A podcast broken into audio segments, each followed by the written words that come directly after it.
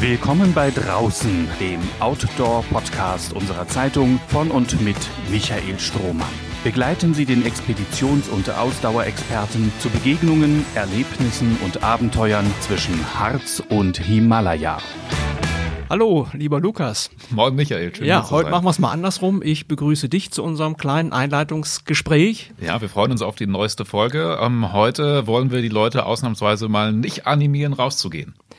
Ja, äh, teils, teils, wie, wie man es nimmt. Also es geht um das European Outdoor Film Festival, mhm. eine sehr beliebte Veranstaltung, auch hier in Braunschweig seit vielen Jahren verankert.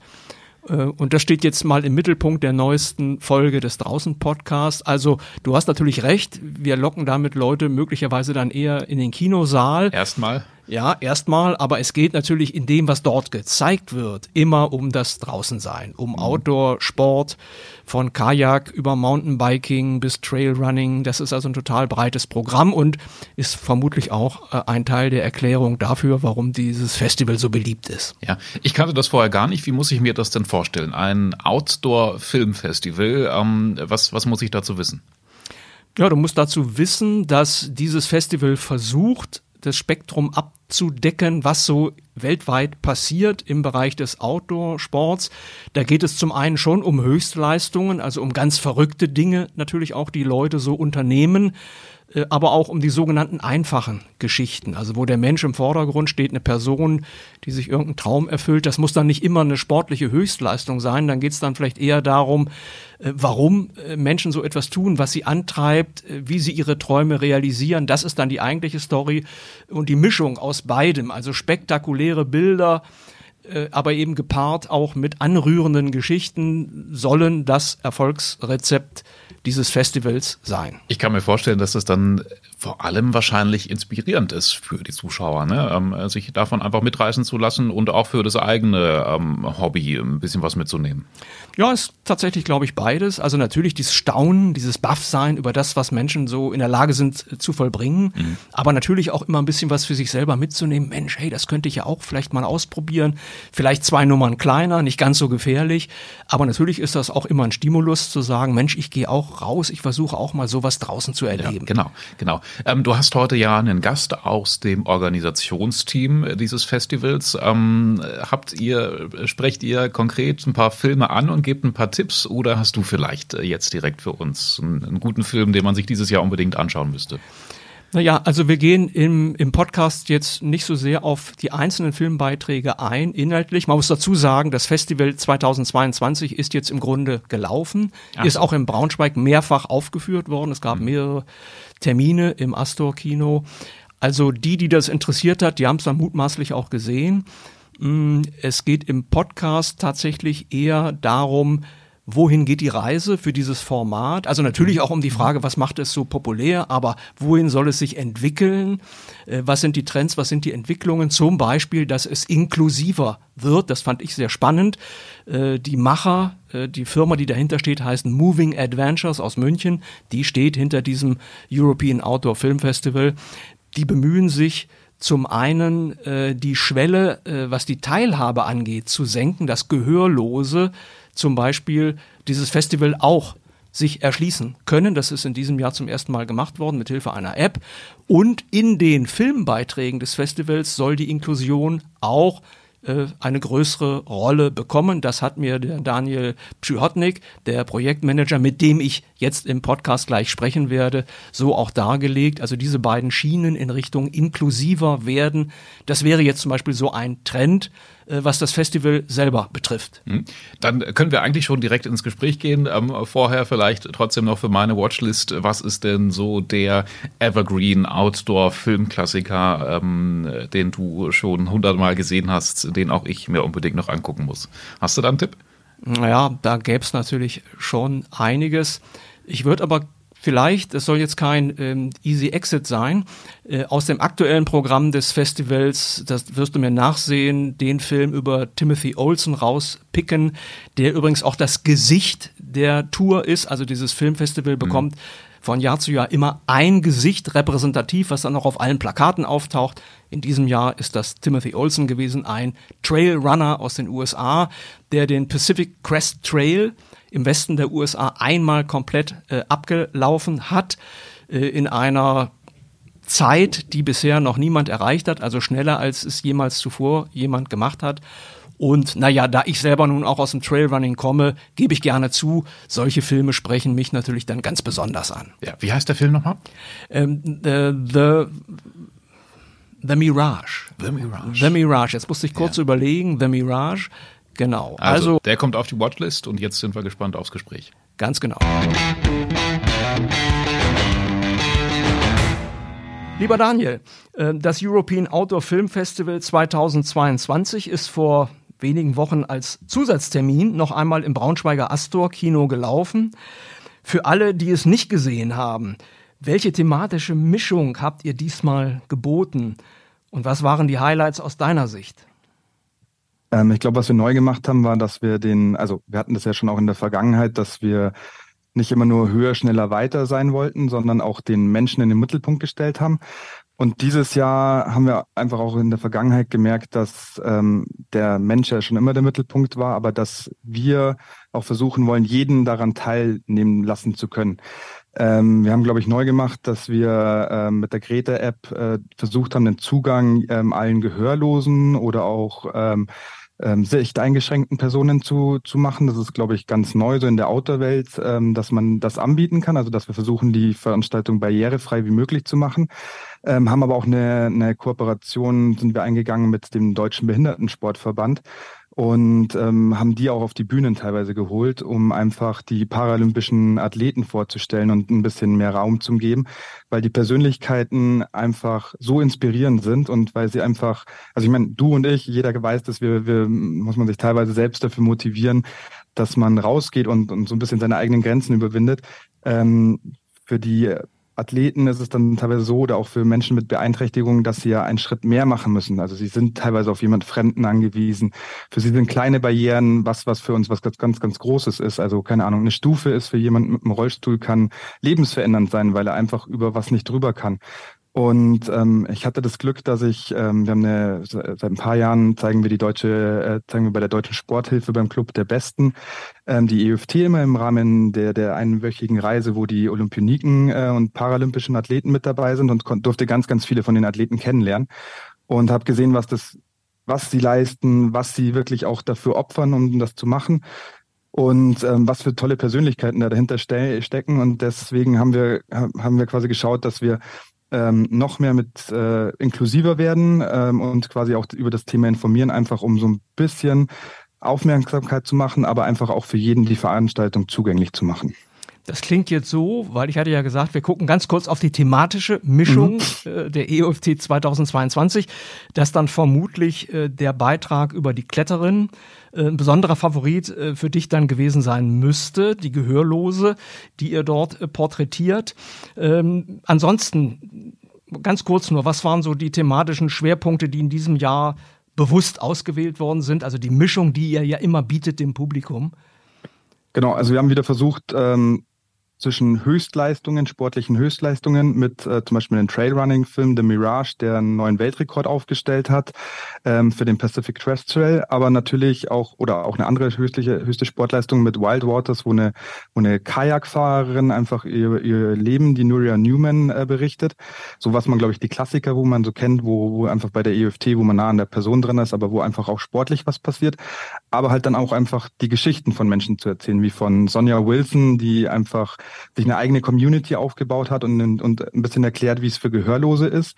Auch bei uns sehr viel interne Aufmerksamkeit dafür geschaffen hat und auch einfach da Aufklärung gemacht hat, weil wir uns vielen Sachen gar nicht bewusst waren. So, dass ich habe gedacht, ähm, so die, der einzige Vorteil ist, wenn man gehörlos ist, dass man sich weltweit gleich verständigen kann. Und dann hat sie gesagt so, nee, ist nicht. Ähm, ich war erst, bin jetzt zum dritten Mal, wie sie auf der Münchner Premiere bei uns mit war, ähm, bin zum dritten Mal erst im Ausland, weil jede jede Gebärdensprache in jedem Land gibt es eine eigene. Und dann habe ich gesagt, okay, das ist ja ein also diese Hürde gibt es trotzdem und es ist halt einfach ähm, viel, viel Aufklärung dabei.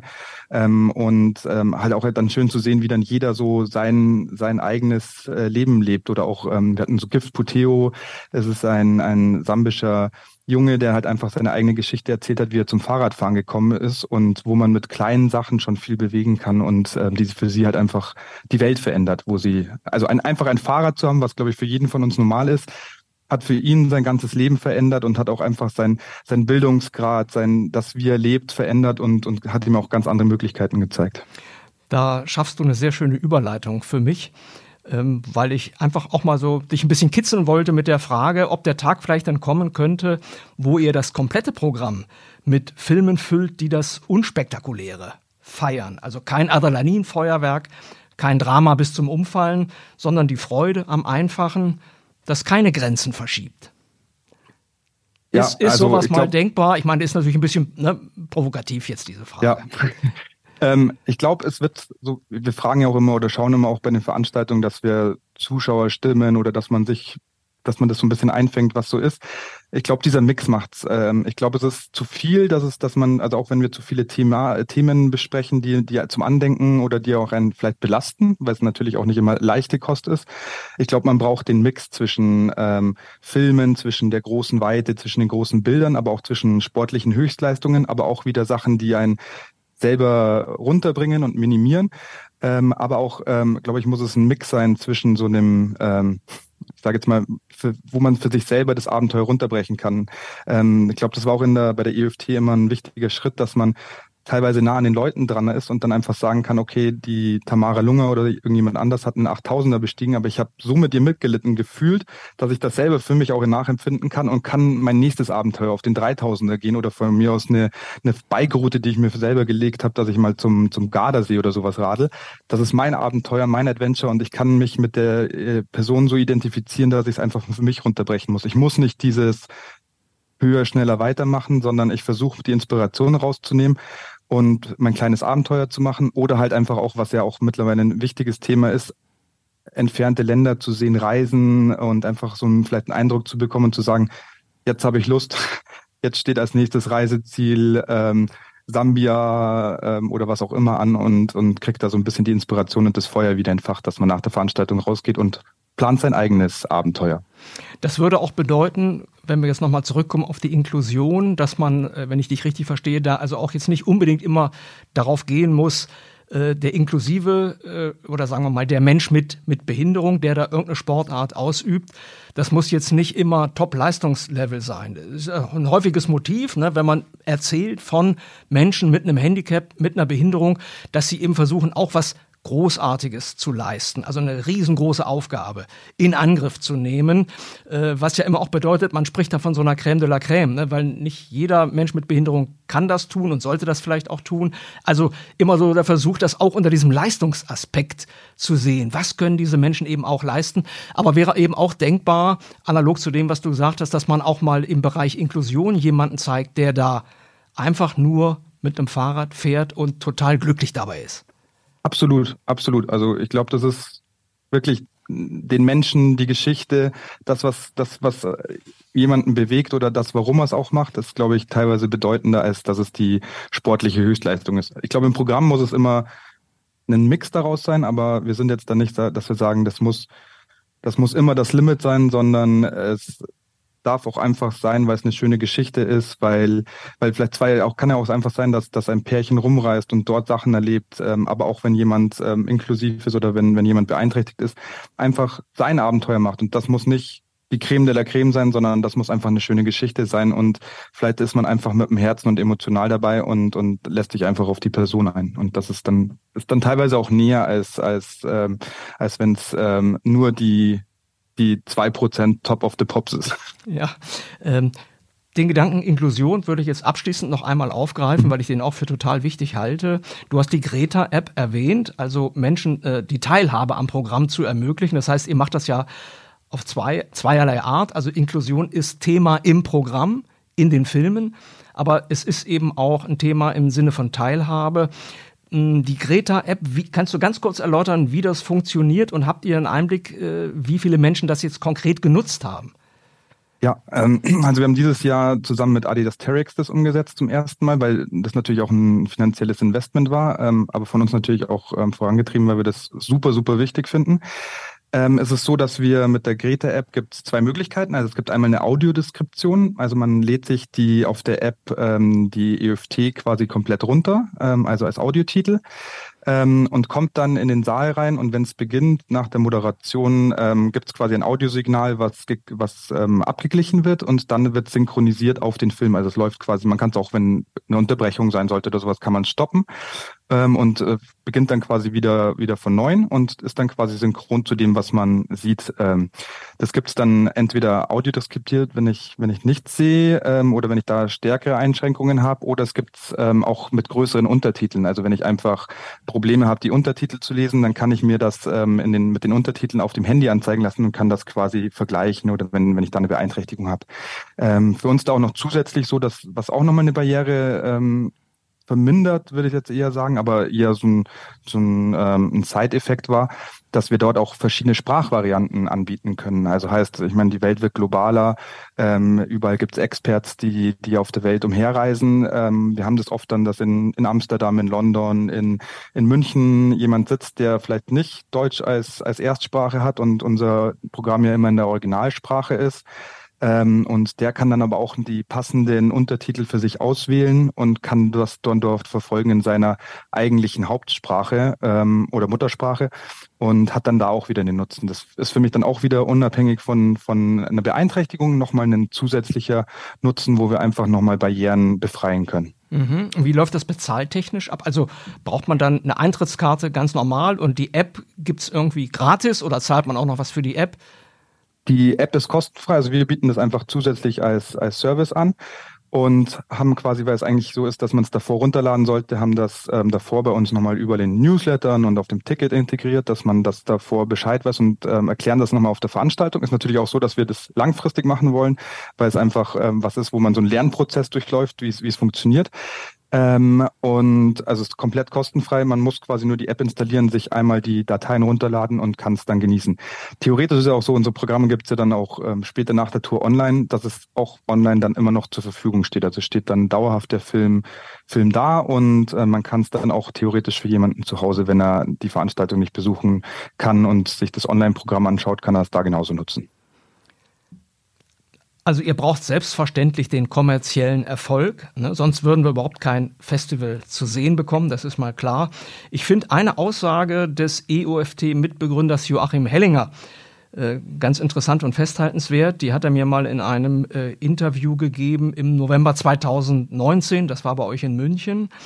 Er sagte damals, dass eure Firma Moving Adventures das Publikum über die Jahre in Richtung Naturschutz sensibilisiert und erzogen habe.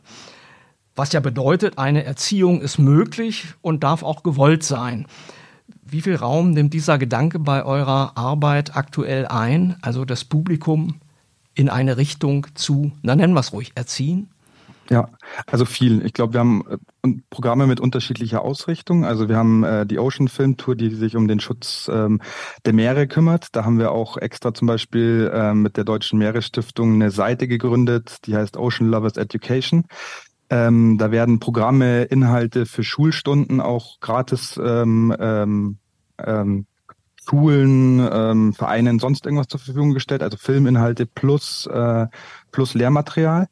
Ähm, bei der Benf, beim Benf Mountain Film Festival äh, kümmern wir uns darum mit dem Deutschen Alpenverein, dass wir Bäume pflanzen. Also diese pflanzen wir auch zum Teil selber, weil wir einfach sagen, wir wollen nicht Geld irgendwo hingeben und dann nicht sehen, dass es oder nicht wissen, was daraus ist, sondern wir machen das regional, pflanzen am Schliersee oder beim Bad Tölz bei uns in der Gegend mit der Firma als Firmenausflug äh, gehen wir dann dahin und pflanzen selber Bäume ähm, und versuchen aber immer Themen zu wählen, auch bei der EFT jetzt mit dem Mensch als Mittelpunkt, ähm, so dass es, dass es ein Häppchen ist, was man vertragen kann. Also dass es in einem Entertainment-Programm ist und wir haben ein oder zwei Themenschwerpunkte, die wir versuchen hinzumachen, weil die Leute wollen ja unterhalten werden und ich will nicht nur immer, also auch gerade in den letzten drei Jahren hatten wir sehr viel negative Themen, die die, wo sich ja dann der Alltag und was jetzt nicht unbedingt gut auf die Psyche sich auswirkt, sondern wir versuchen in, in, in in äh, verträglichen Dosen ähm, Themen immer wieder aufzugreifen und so eine so eine ein Bewusstsein dafür zu schaffen, dass man es peu à peu verändert.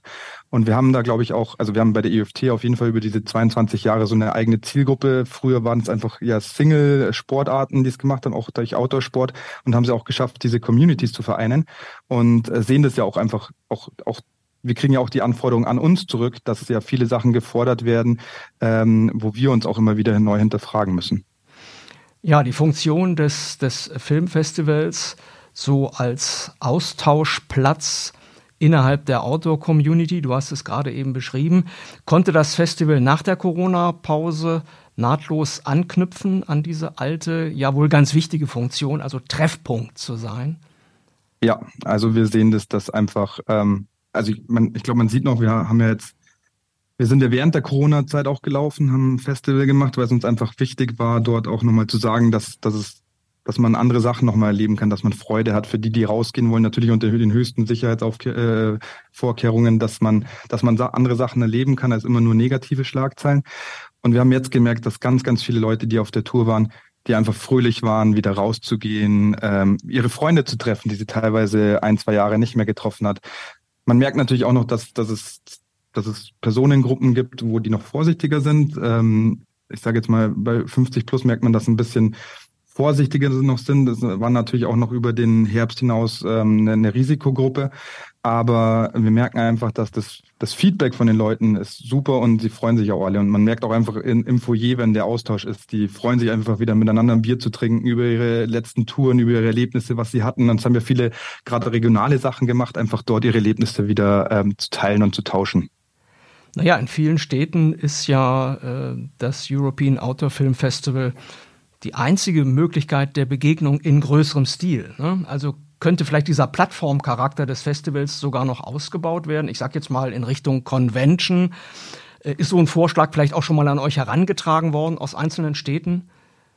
Ähm, ja, also wir haben das auch selber schon überlegt. Wir haben da so, so ein paar Ideen, weil wir einfach auch, ähm, wir wollen das erleben mit, mit, äh, mit, mit, mit unseren Fans oder mit, mit sind ja auch Freunde, Bekannte, ähm, würden wir gerne noch mehr haben und, und überlegen wirklich, ob es so ein Convention gibt oder ob man das noch mehr ausbauen kann.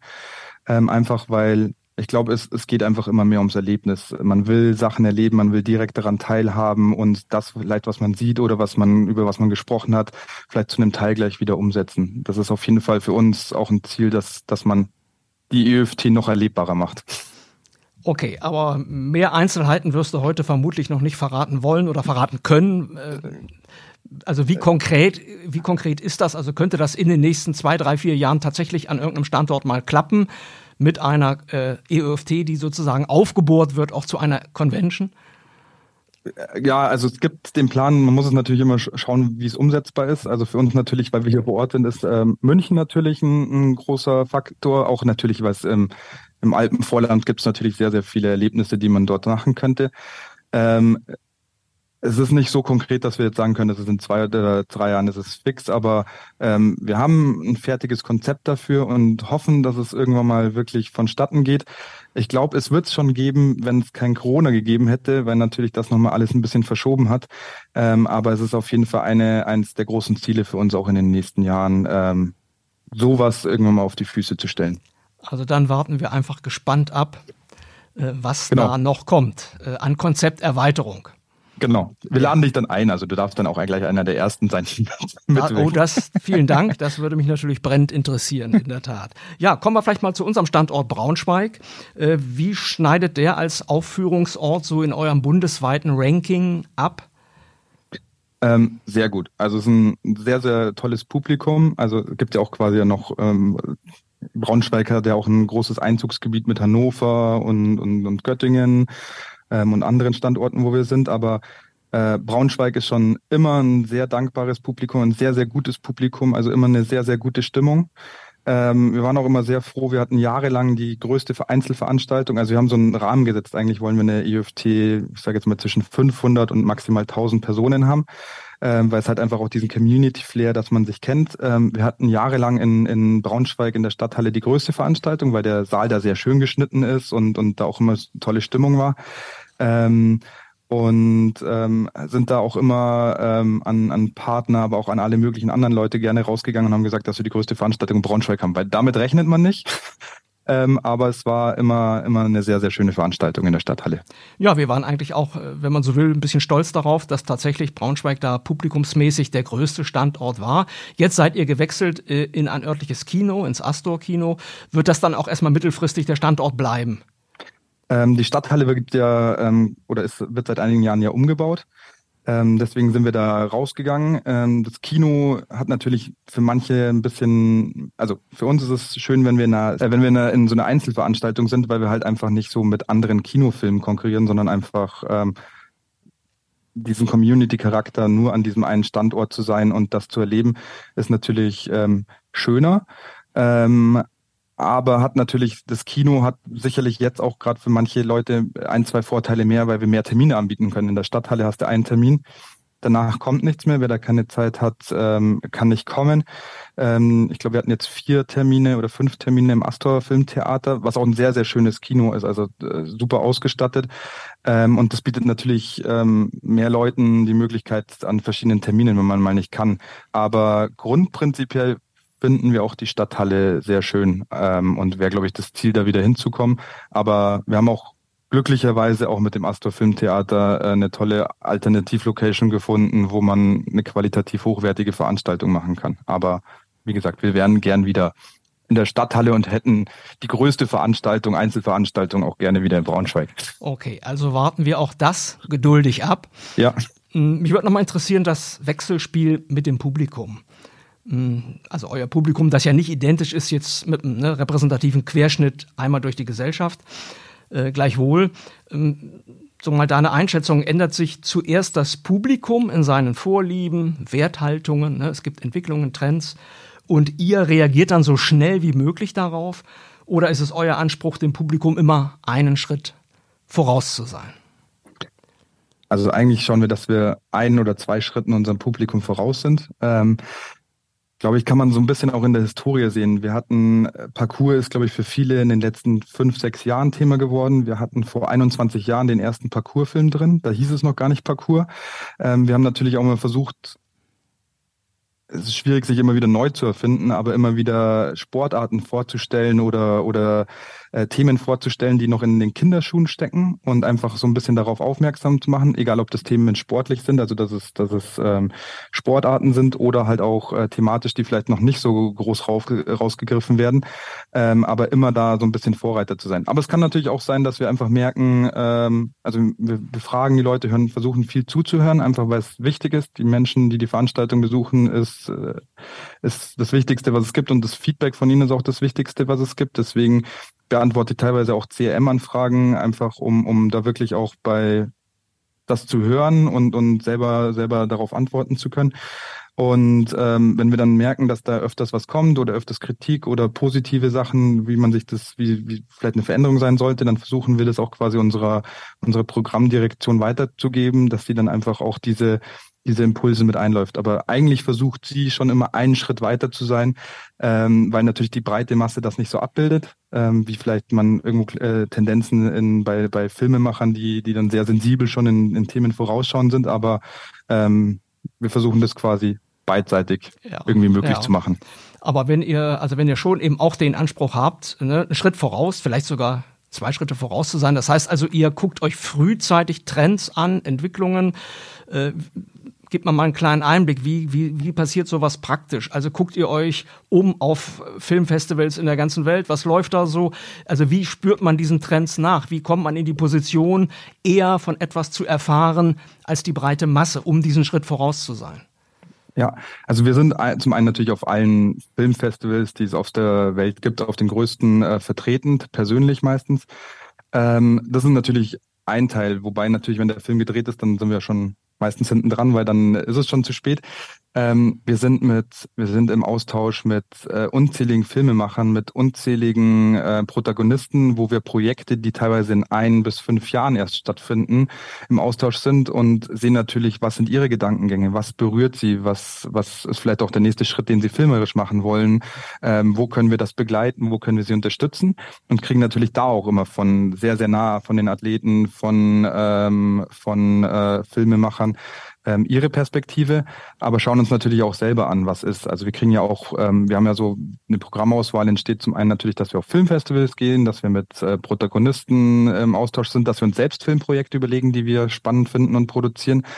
Ähm, aber auch, dass wir Einreichungen bekommen. Und auch von den Einreichungen, wir kriegen bei der IFT so zwischen ein bis 2000 Filmeinreichungen, die wir sichten, äh, nochmal zusätzlich und ähm, sehen dann natürlich auch Tendenzen, wo es hingeht oder welche, welche, welche Sachen es gibt alles wollen wir natürlich auch nicht verfolgen, weil es natürlich nicht dann zu uns passt, aber ähm, da kann man natürlich auch sehr, sehr viel rausziehen, weil ich glaube, die, aber auch ähm, aus der Community rauskommt natürlich das meiste. Und was man mittlerweile auch sagen muss, ist natürlich, Social Media war früher kein Faktor für Filme, mittlerweile aber Instagram, was, was Leute machen und auch wie dort anders gedacht wird, äh, filmerisch und wie gearbeitet wird, ist natürlich mittlerweile auch ein Faktor, wo wir einfach sagen, das ist viel, viel schnelllebiger, als es davor war, weil Filmemacher natürlich in anderen Dimensionen planen und Budgets und dauert drei Jahre.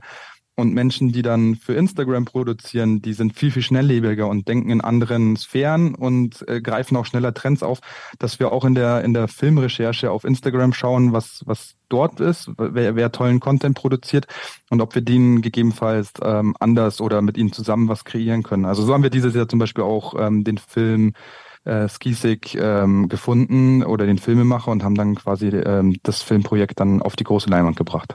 Und das bedeutet bei diesen 2000 Einsendungen, die ihr bekommt, da sind auch ganz viele Videos dabei, die eben äh, Privatleute einfach irgendwo gemacht haben, euch einschicken. Also die klassischen YouTube- oder Instagram-Videos sind auch dabei.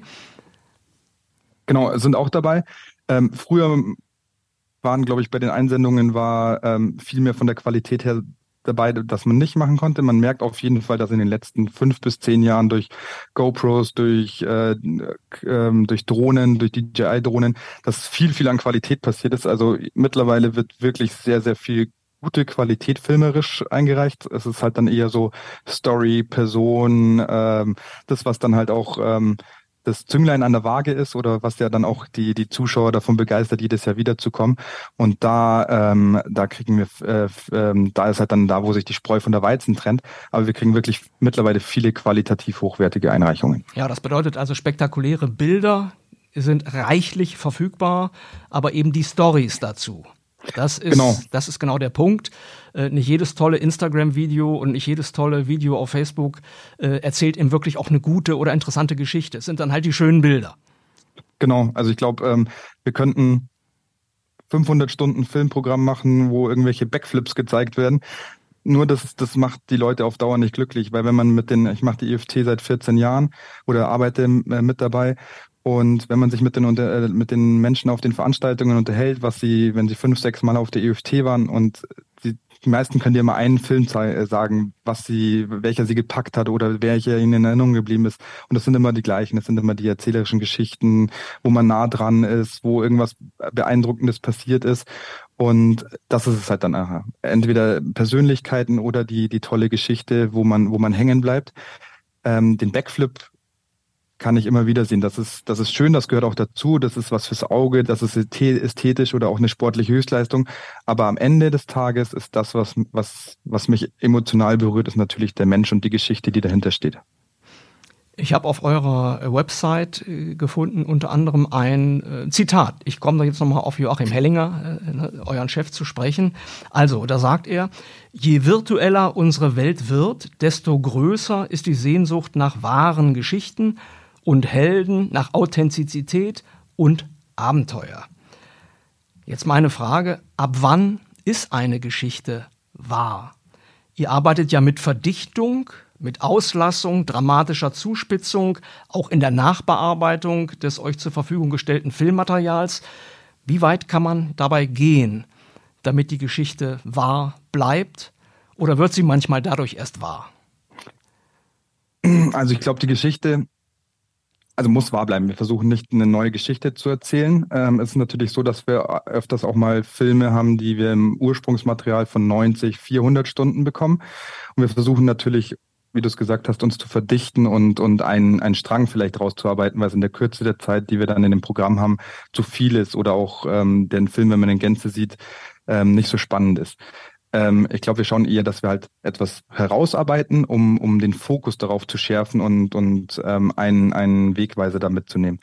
Ähm, es ist, ich glaube, wahr ist für uns wichtig, dass es wirklich, wir hatten auch lange den, den Claim, das ist real, einfach um, um das, was man teilweise, es ist ja für viele Leute auch schwierig, die Unterscheidung zu finden, was passiert in Social Media, was ist echt, was passiert im, im Fernsehen, was ist echt oder was ist gespielt und da ist sehr, sehr viel gestellt. Bei uns ist natürlich so, dass die Leute ihre Herzensprojekte teilweise machen oder teilweise Once-in-a-Lifetime-Geschichten sind, die sie einmal machen und ähm, wir dann das einfach versuchen, ihnen äh, daran so nah wie es möglich ist teilzuhaben. Also äh, und wir sind auch froh, weil wir haben Menschen gehabt, die wir wie die Tamara Lunger, die hat ihr erstes, ähm, äh, die, die hat eine 8000er Überschreitung versucht zu machen und hat dann einfach von uns ein paar GoPros mitbekommen und dann war so der, der das ähm, war dann, gab es ein Coaching und sie hat, ist einfach, war sehr, sehr nah an sich dran, weil sie einfach alles gefilmt hat. Und das uns zur Verfügung zu stellen, dass es dann auch war, weil das würde man in anderen Filmen nicht bekommen, ähm, dass man es schafft äh, oder dass man es herausarbeiten kann, dass die Leute sich öffnen vor allem. Und das ist, glaube ich, das auch dann, was, was das Schwierige für uns ist, dass wir es teilweise, wenn wir auch nochmal was nachproduzieren oder wenn wir sagen, wir brauchen da noch ein Interview, weil die Leute verstehen das nicht und brauchen noch zwei, drei Informationen mehr oder von dir nochmal ein Statement, damit man weiß, was dahinter eigentlich steht, ist eigentlich, glaube ich, dass, dass wir versuchen, die Wahrheit oder das, das Reale noch stärker rauszuarbeiten, indem dass wir Sachen verfolgen oder dass wir sie noch nachproduzieren. Ja, also jedenfalls ist das eine unglaublich äh, anspruchsvolle Geschichte. Ne? Also wahr, ja. tatsächlich wahr äh, zu erzählen, wahrhaftig zu erzählen.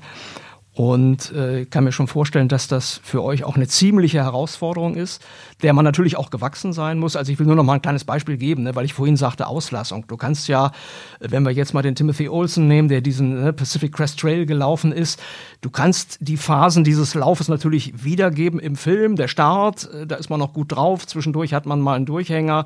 Hinten raus, das Ziel kommt näher, ja, und man, äh, man nimmt wieder zu an Kraft und an Optimismus. Äh, und das kann ich auch so erzählen und dann ist es ja mutmaßlich auch die wahre Geschichte. Die Frage ist eben, wenn er jetzt zum Beispiel zwischendurch an jedem Tag geflucht hätte und an jedem Tag kurz vorm Aufgeben gewesen wäre und ich zeige nur einen Tag, an dem es ihm dreckig ging, um dieses sozusagen dieses Kapitel auch zu bedienen, aber der Gesamteindruck ist doch der, er hat das eigentlich ganz gut überstanden. Äh, und so war es vielleicht nicht in Wirklichkeit. Wenn man jetzt jeden Tag ne, sozusagen taggenau die Emotionen gezeigt hätte, also das nur noch mal zur Erläuterung, äh, warum ich da gefragt habe mit dem war, da habt ihr schon tatsächlich tatsächlich äh, eine ziemliche Aufgabe, da dran zu bleiben und eben es nicht doch irgendwie zu verzerren. Genau, also das ist ja auch, äh, wir haben, also es ist für uns auch, ich sage jetzt mal ein Prestige oder eine Ehre, dass wir, dass wir Filme so stark bearbeiten dürfen. Das ist, ähm, das wollen ja eigentlich Filmemacher nicht, dass man an ihr Herzensprojekt drangeht und das verändert.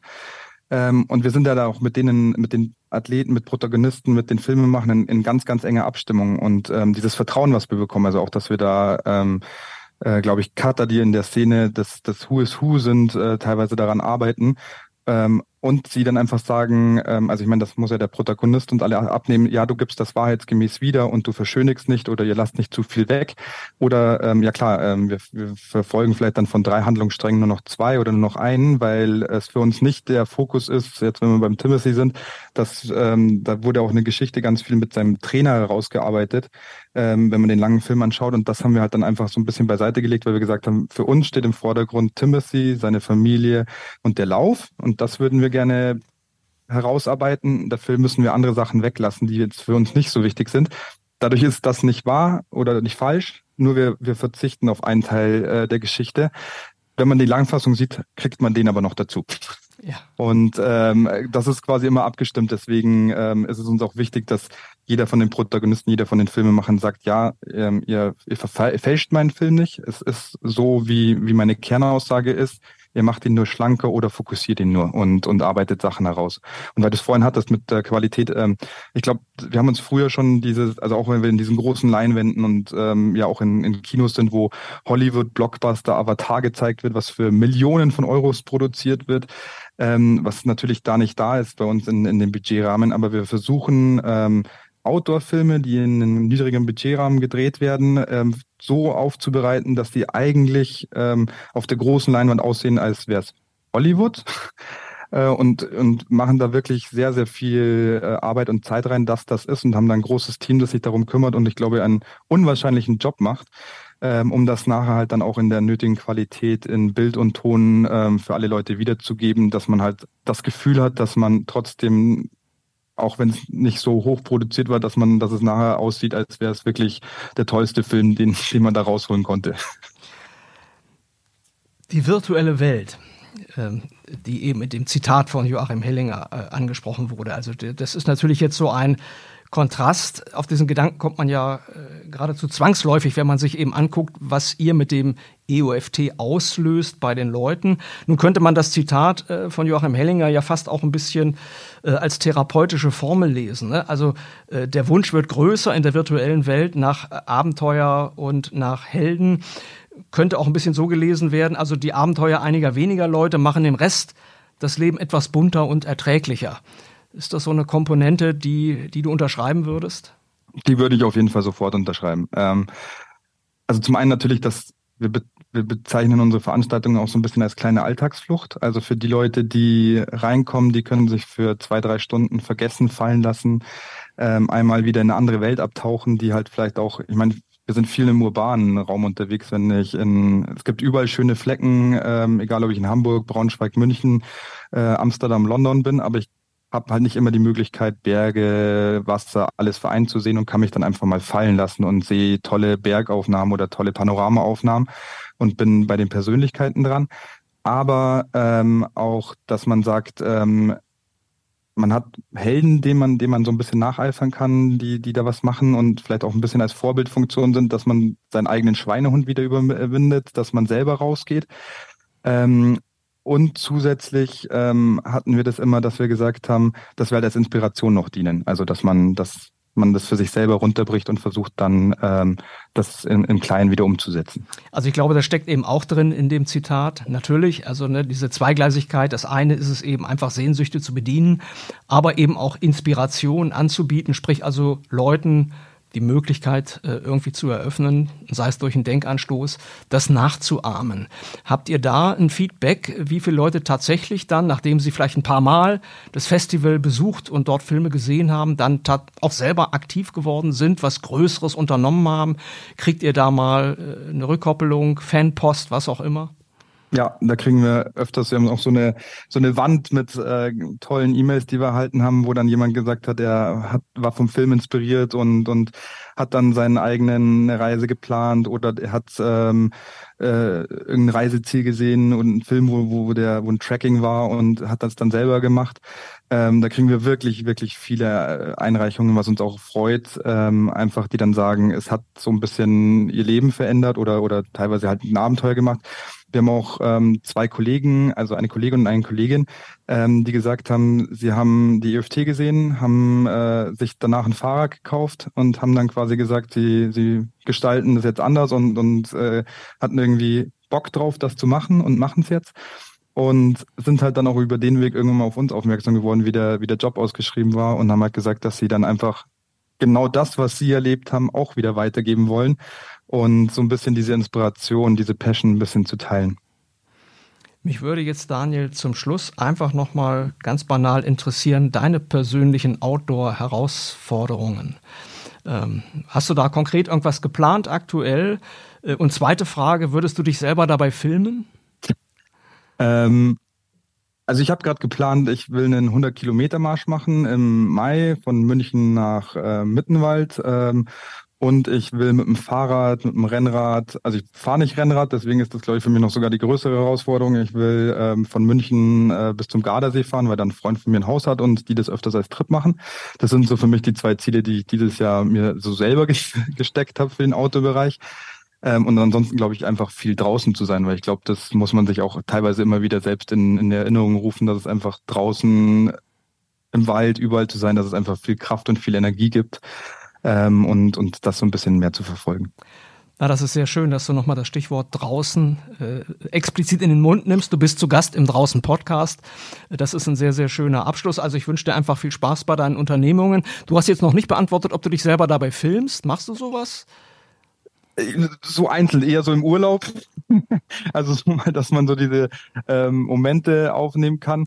Ähm, es wird eher mal so ein Foto, weil ähm, ich mag mich selber nicht so gern auf, auf äh, man kennt das ja, wenn man sich selber so filmt, ich höre mich und sehe mich selber nicht so gerne, ähm, aber ich finde das immer komisch. Aber so für einen Urlaub, wenn die Familie dabei ist, finde ich es immer ganz okay. Okay, Daniel, ganz herzlichen Dank. Hm, vielleicht kreuzen sich unsere Wege dann mal hier in Braunschweig demnächst. Auf jeden Jahr Fall. Vielleicht, sei es dann mal wieder in der Stadthalle oder im Astor-Kino, wo auch immer. Äh, wenn wir die Gelegenheit haben, sollten wir uns dann vielleicht tatsächlich einfach mal kurz treffen. Ich wünsche dir jetzt einfach alles Gute. Äh, viel Erfolg weiterhin für eure Arbeit. Äh, grüß mal Joachim Hellinger, falls der sich überhaupt noch an dieses Interview im November 2019 erinnern kann. Da sind wir noch draußen auch spazieren gegangen, noch bei wärmender Herbstsonne. Das war eine ganz, ganz angenehme Situation und auch ein spannender Besuch natürlich bei euch im Büro, einfach um mal zu sehen, wie ihr arbeitet. Also, ja. Dankeschön, alles Gute. Mehr Podcasts unserer Redaktion finden Sie unter braunschweiger-zeitung.de slash podcast.